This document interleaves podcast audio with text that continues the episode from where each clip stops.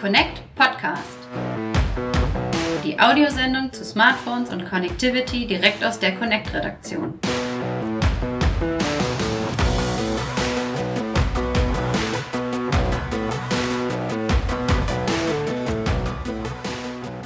Hallo liebe Hörer, hier ist der Connect Podcast Folge 13. Mein Name ist Steve Buchter und ich begrüße mit mir im Aufnahmestudio meinen lieben Kollegen Lennart Holtkemper. Guten Tag, hallo. War ein bisschen förmlich, ne? Ja. Aber weißt du, woran es liegt?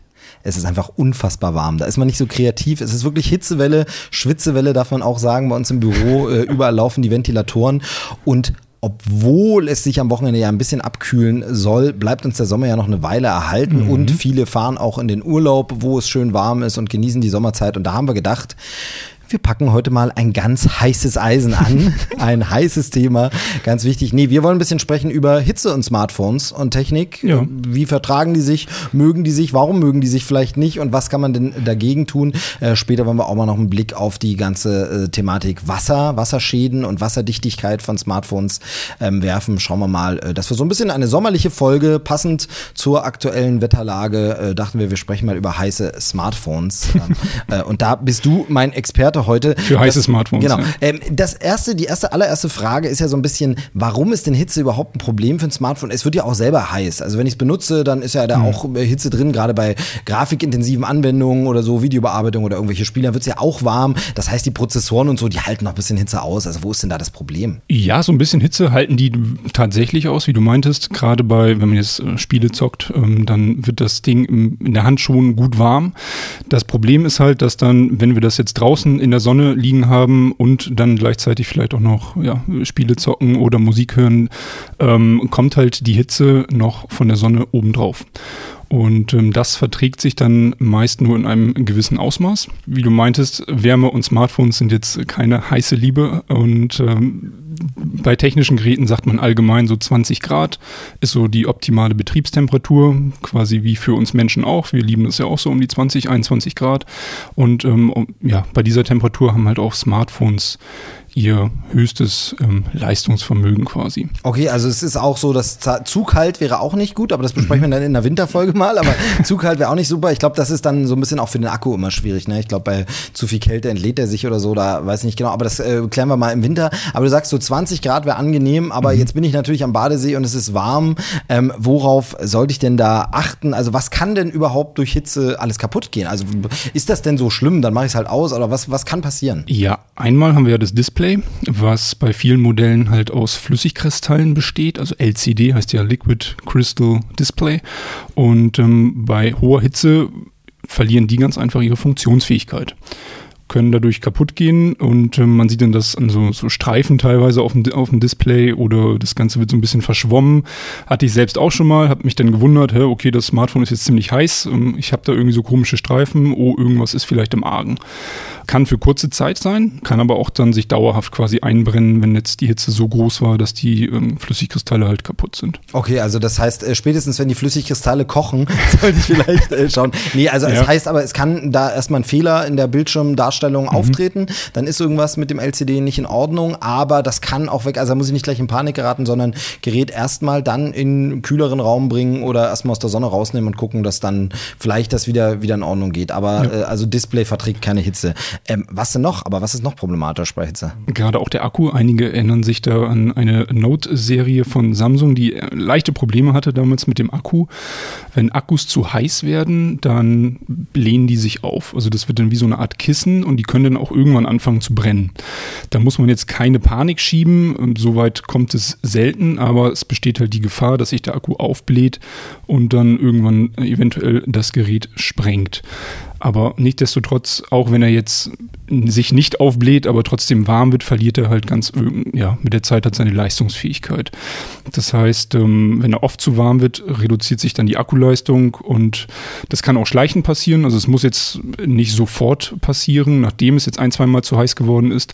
Kann auch sein, dass es dann ein paar Wochen später ähm, auftritt und man merkt, oh, irgendwie muss ich das Gerät jetzt trotzdem jeden Tag laden. Das war früher nicht so. Also das kann nach dem ähm, Sommerurlaub zum Beispiel auftreten. Also genau, nach dem Sommerurlaub ja. merke merke, Mensch, äh, vor, im Mai war noch alles super mit dem Akku und jetzt plötzlich äh, war ich mal, kaum war ich drei Wochen in der Sahara unterwegs. nee, aber also das, das könnte schon so ein Indiz sein, könnte ein Hitzeschaden des Akkus mhm. sein. Okay. Ja. Ähm, ja, ansonsten die andere Technik, ist die auch empfindlich oder waren das schon Ja, nicht, nicht so extrem. Ähm, natürlich so ein Prozessor und Grafikeinheit, die produzieren gerade bei hochintensiven, leistungsintensiven Anwendungen natürlich auch einiges selbst an Hitze. Das heißt, die vertragen von Natur aus schon sehr viel Hitze. Aber auch da, wenn jetzt gerade schwarze Geräte, ich sehe, du hast ein schwarzes iPhone hier liegen, ne? ähm, wenn das in der Sonne liegt, das erhitzt sich natürlich sehr viel stärker. Und ähm, wenn man dazu dann auch noch das Gerät bedient, dann wird das schon oder kann es gefährlich werden für den Prozessor. Vielleicht nicht so stark wie für, wie für den Akku, aber auch ein Prozessor macht da irgendwann mal dicht und aber fängt vielleicht an durchzubringen. Ich kenne das, ich kenn das noch vom Computer ähm, tatsächlich so, wenn es dann ein bisschen zu warm wurde, der schaltet dann gern auch mal ab. Mhm. Ist das dann im Smartphone auch so? Das ist tatsächlich auch so. Ähm, Apple, auch Samsung, die warnen die Nutzer bei gewissen Temperaturbereichen.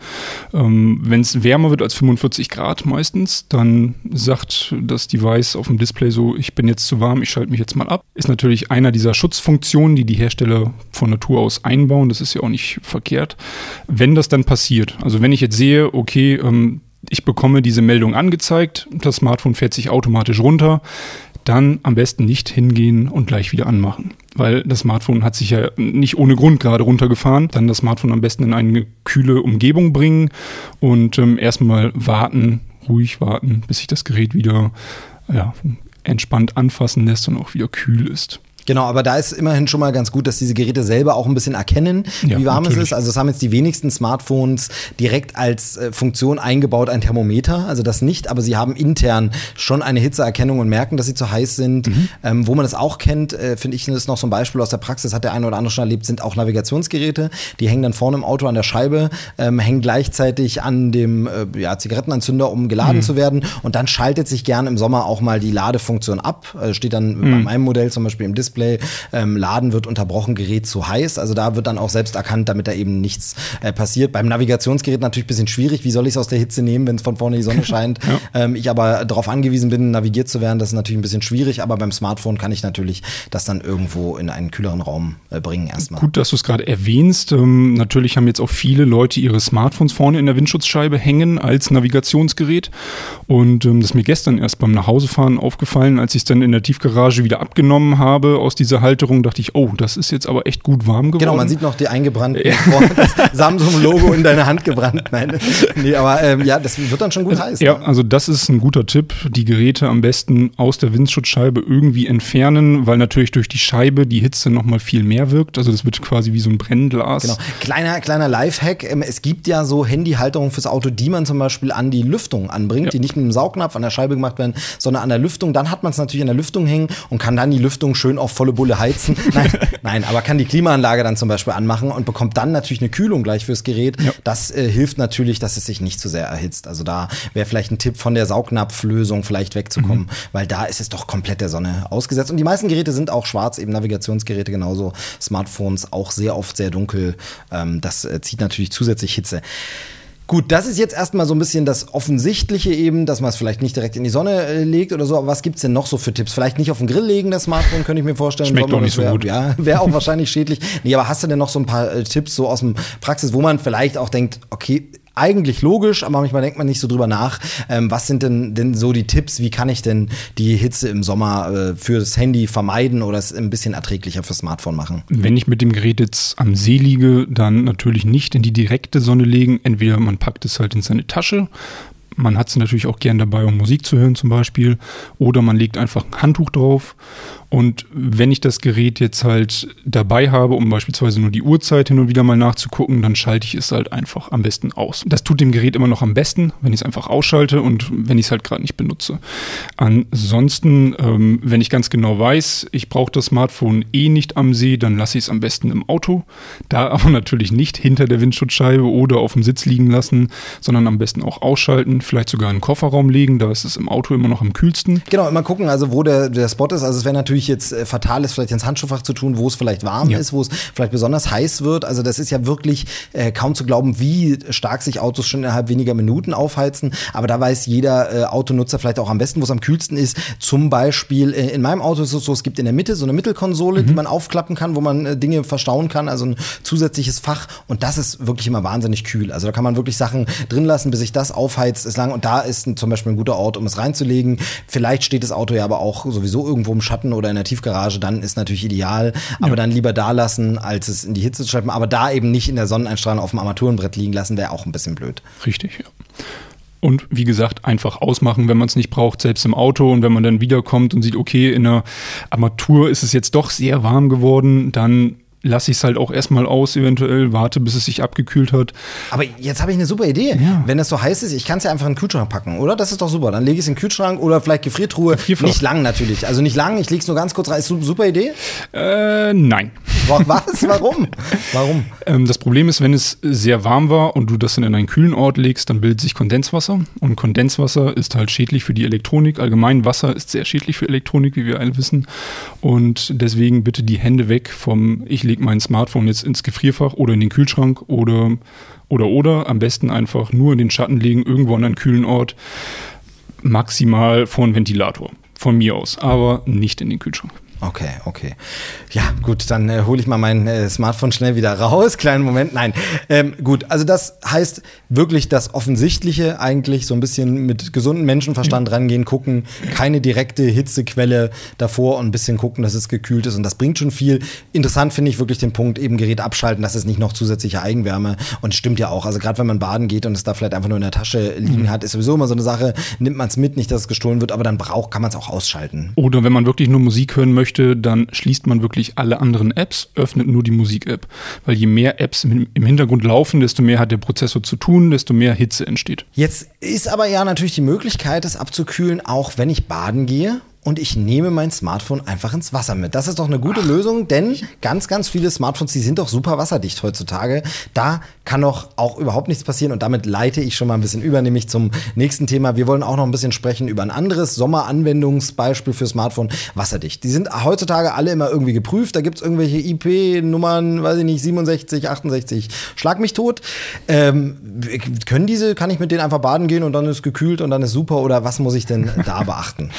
Ja, da kriegen wir schon auch hin und wieder Zuschriften. Ähm, die letzte Zuschrift, die wir so hatten, ähm, da ist jemand mit seinem Smartphone im Meer baden gegangen. Es war ein iPhone, ist ja wasserdicht, ist im Meer baden gegangen, hat unter Wasser Fotos gemacht ähm, und hat sich dann gewundert, dass das Gerät halt irgendwann nach fünf Minuten oder so ausgegangen ist. Ja, aber das soll doch eigentlich eine halbe Stunde oder so, soll das doch problemlos halten eigentlich. Ja, das ist immer so ein bisschen der Trugschluss. Ähm, viele Hersteller werben leider auch mit solchen offensichtlichen Sachen.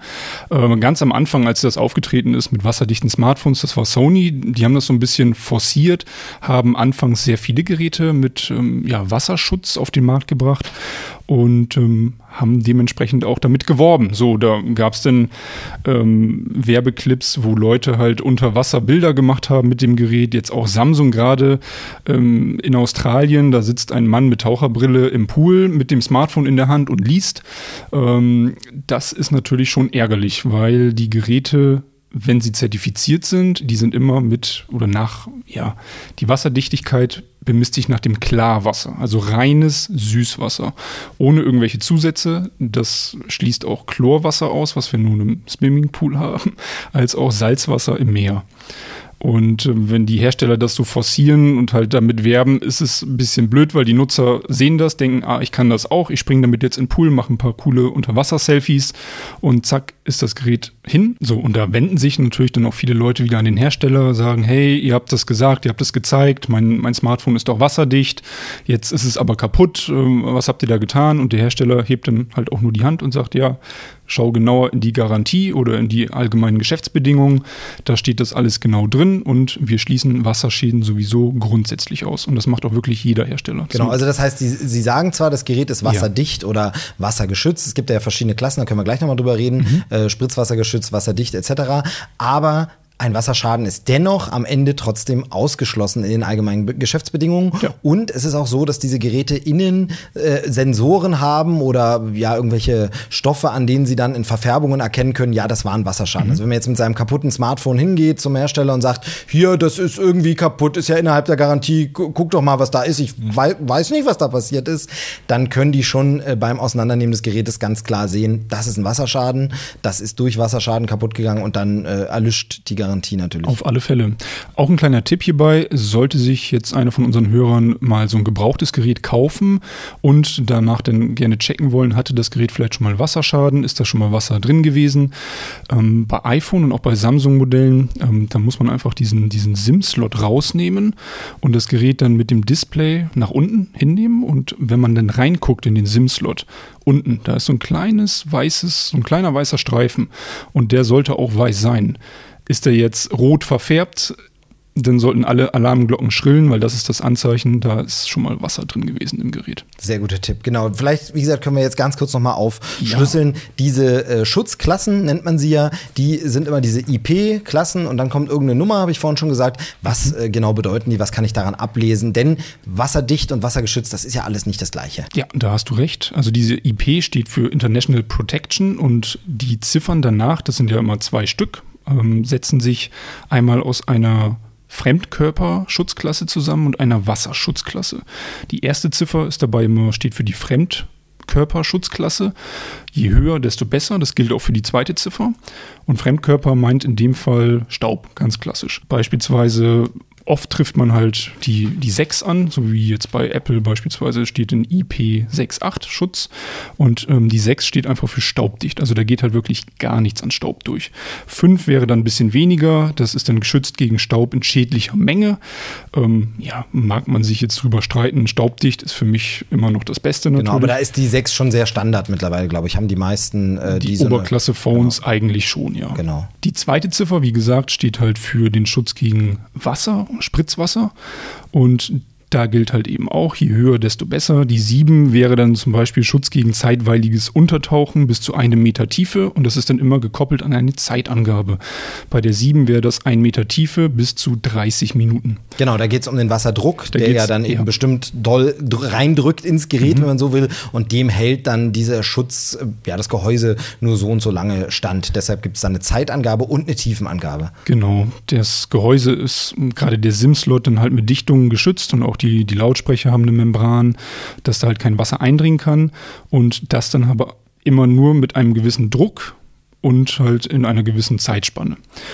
Die beste Klasse wäre demnach die IP68. Das haben eigentlich die meisten Oberklasse-Smartphones Genau, von Huawei, von Apple, von Samsung. Ich habe bisher tatsächlich immer IP68 gesagt, aber macht so natürlich mehr Sinn Ja. als IP68, genau. Und auch wenn das jetzt eine hohe Klasse ist, so wie IP68, ähm, steht die, also die Hersteller können selber immer noch so ein bisschen definieren bei der 8, also bei dem Wasserschutz. Offiziell soll das halt gegen dauerhaftes Untertauchen in einer Tiefe von über einem Meter sein. So, aber die Hersteller schränken das ganz gerne in ihren allgemeinen Geschäftsbedingungen noch weiter ein. Äh, Apple sagt da beispielsweise bis zu 30 Minuten in einer Tiefe von 2 Metern. Samsung sagt bis zu 30 Minuten in einer Tiefe von 1,5 Metern. Und ähm, Huawei ebenfalls ähm, bis zu 30 Minuten in einer Tiefe von 1,5 Metern. Also da muss man dann auch noch mal ein bisschen auf die allgemeinen Geschäftsbedingungen gucken. Und es steht halt auch immer dabei, dass es sich auf Klarwasser bezieht. Also kein Salzwasser, kein chlorhaltiges Poolwasser, auch kein Bier, auch kein Wein, ähm, keine alkoholischen Getränke. Einige schließen sogar oder, oder sagen, das Wasser darf maximal 5 Grad wärmer oder kälter sein als das Smartphone. Also das ist schon Okay, das heißt also, äh, kann man mal so ganz ernüchternd äh, konstatieren, eigentlich diesen Schutz mehr nehmen als eine zusätzliche Möglichkeit, wenn mir das Smartphone beim Aussteigen aus der Hand fällt und es fällt in die Pfütze, dann nehme ich es schnell raus und ich habe Glück gehabt. Oder wenn eben jemand sein Wasserglas auf dem Essen, am Essenstisch umschüttet und das läuft über Smartphone, Glück gehabt, dann ist es Ja. geschützt. Aber die schönen Fische oder Korallen beim Schnorcheln, Filmen mit dem iPhone eher nicht zu empfehlen. Auf keinen Fall. Okay. Dafür lieber eine Hülle kaufen. Es gibt ja so spezielle Wasser, also wirklich richtige Wasserschutzhüllen auch für Smartphones. uns aber bitte nicht irgendwie ins Wasser gehen, weil man jetzt weiß oder weil man jetzt denkt, das Ding wäre jetzt wasserdicht. Das ist halt eben immer nur unter Laborbedingungen der Genau, Fall. okay. Das heißt, ich habe eine höhere Chance, wenn es mir am Pool, am Rand fällt es mir rein aus Versehen, Genau. dann habe ich eine höhere Chance, dass es das überlebt. Ja. Ähm, was denn, wenn es jetzt nicht äh, zertifiziert ist, wenn es jetzt nicht so einen hohen Schutz hat und ich habe einen Wasserschaden? Dann äh, gibt es ja da die ganz berühmt berüchtigten Legenden vom äh, Reis und so. Ähm, was kann man denn da machen, äh, wenn jetzt wirklich tatsächlich das Smartphone äh, ja, nass geworden ist, also ins Wasser gefallen ist? Also das Wichtigste ist erstmal schnell reagieren. Je schneller, desto besser. Es ist reingefallen, nicht kurz noch gucken, noch ein Bild machen, sondern sofort aus dem Wasser rausziehen. Wenn das Gerät dann noch an sein sollte, bitte sofort ausschalten. Und danach am besten mit einem weichen Tuch irgendwo abtrocknen, sodass halt auf der Oberfläche wenigstens kein Wasser mehr zu finden ist.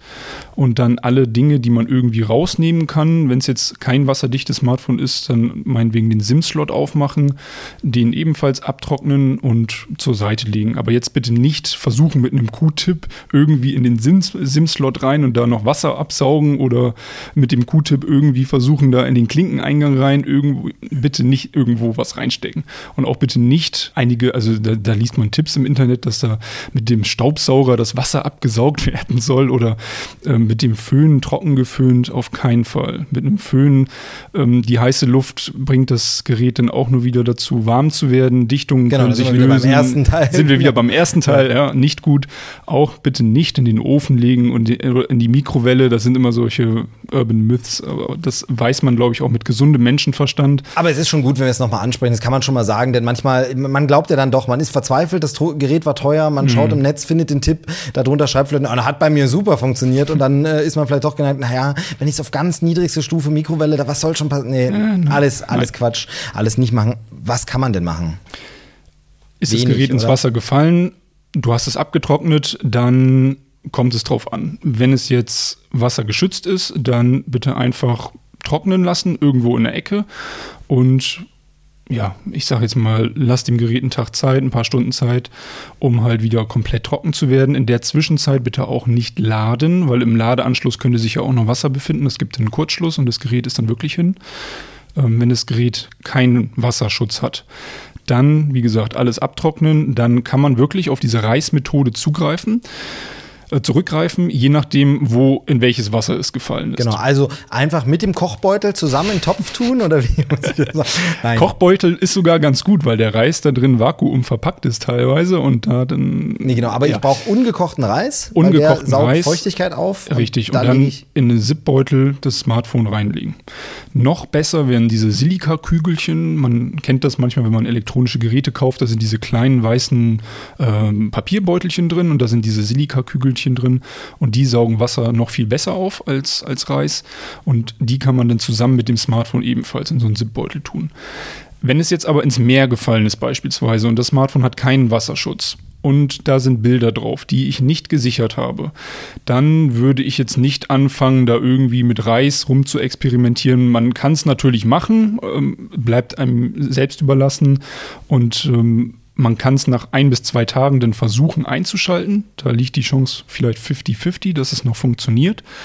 Aber wenn wirklich viele Erinnerungen drauf sind und es ins Meer gefallen ist, dann würde ich es halt wirklich abtrocknen, eintüten und zu einem Spezialisten senden.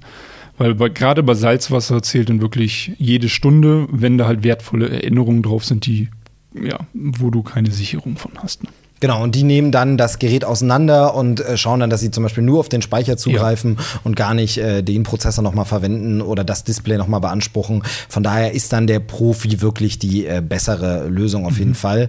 Genau, ärgerlich, wenn es passiert. Ich glaube, fast jedem ist es schon mal irgendwie passiert. Klassiker ja auch äh, die gute alte Kloschüssel. Ne? ist, Also, glaube ich, sogar auch der, der häufigste Fall, ne? dass das Smartphone hinten in der Tasche steckt und dann ins Klo fällt. Smartphone niemals in die Gesäßtasche. Kann man dann nur als Tipp, niemals in die Gesäßtasche, denn äh, also es geht einfach sehr schnell, macht ein äh, sehr unangenehmes Geräusch, plupp, und ich verrate es nie, woher ich das weiß. Äh, soll Leute geben, denen sowas schon passiert ist. Also wirklich ärger ärgerliche Geschichte. Ja, äh, ansonsten ja trocknen lassen und hoffen und versuchen. Hoffen, ja.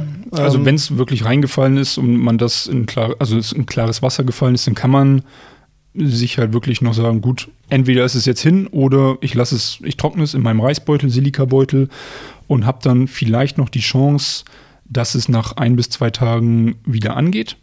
Aber auch da muss man sich bewusst sein, selbst wenn es in dem Moment noch funktioniert, kann es sein, dass dann der Bumerang nach zwei Tagen kommt, ja. weil Wasser ist sehr, ja, das korrodiert drinnen ganz einfach und ähm, zerstört dadurch die Genau, aber dann kann man zumindest vielleicht die Erinnerungen äh, ja. retten und so. Ich habe tatsächlich auch schon Fälle erlebt, da war dann eben nur das Display hinüber. Das mhm. heißt, man konnte nicht mehr alles sehen, musste dann irgendwie so ein bisschen erahnen, was man wie macht. Oder es war die Displaybeleuchtung nur hinüber und es war dann dunkel. Das war noch mit einem ganz älteren äh, Handy, habe ich das mal bei jemand gesehen. Also da gibt es ganz verschiedene Schäden, die auftreten können. Ähm, also vorsichtig sein und äh, nicht tauchen und nicht äh, im Salzwasser schön filmen. Das ist Quatsch. Da, wie gesagt, lieber so eine Hülle nehmen, die es ja gibt, Spezialgeräte. Oder am besten sich gleich eine Actioncam kaufen, die wasserdicht ja, ist und die darauf Viel ausgelegt besser. ist. Genau. Ja, jetzt sind wir gewappnet. Ich glaube, jetzt können wir in Urlaub fahren. Ja. Äh, steht bei dir noch Urlaub an oder bist du schon äh, durch? Später dann im Oktober noch. Ja, sehr gut. Da ist dann auch nicht mehr ganz so heiß. Ähm, äh, also je nachdem, ich weiß ja nicht, nicht. Wo, du, genau, weiß ja nicht, wo du, wo du, hinfährst, aber auf jeden Fall genau. Ähm, bei mir ist der äh, Urlaub dann auch erst irgendwann im September. Also dauert noch ein bisschen. Wir arbeiten hier schön weiter an Podcasts und Heften und Webseiten. Mit Palmen, Eis in der Hand und. Äh, ja, pst, das muss ja keiner wissen. Wir, genau, ja. Äh, vielen Dank, dass du dir Zeit genommen hast äh, und für die sachkundigen Erklärungen. Ich hoffe, wir helfen dem einen oder anderen weiter, da jetzt mal durchzusteigen bei den IP-Klassen und was das alles bedeutet. Und äh, von daher in diesem Sinne, lieber Hörer, schönen Urlaub, wenn Sie noch unterwegs sind mit dem Smartphone. Äh, Podcast kann man schön auch unterwegs hören. Mhm. Connect kann man schön auch unterwegs lesen oder auch digital lesen, je nachdem, ähm, im Flieger oder sonst was. In diesem Sinne, wir verabschieden uns bis zur nächsten Ausgabe. Tschüss. Und gutes Ankommen. Ciao.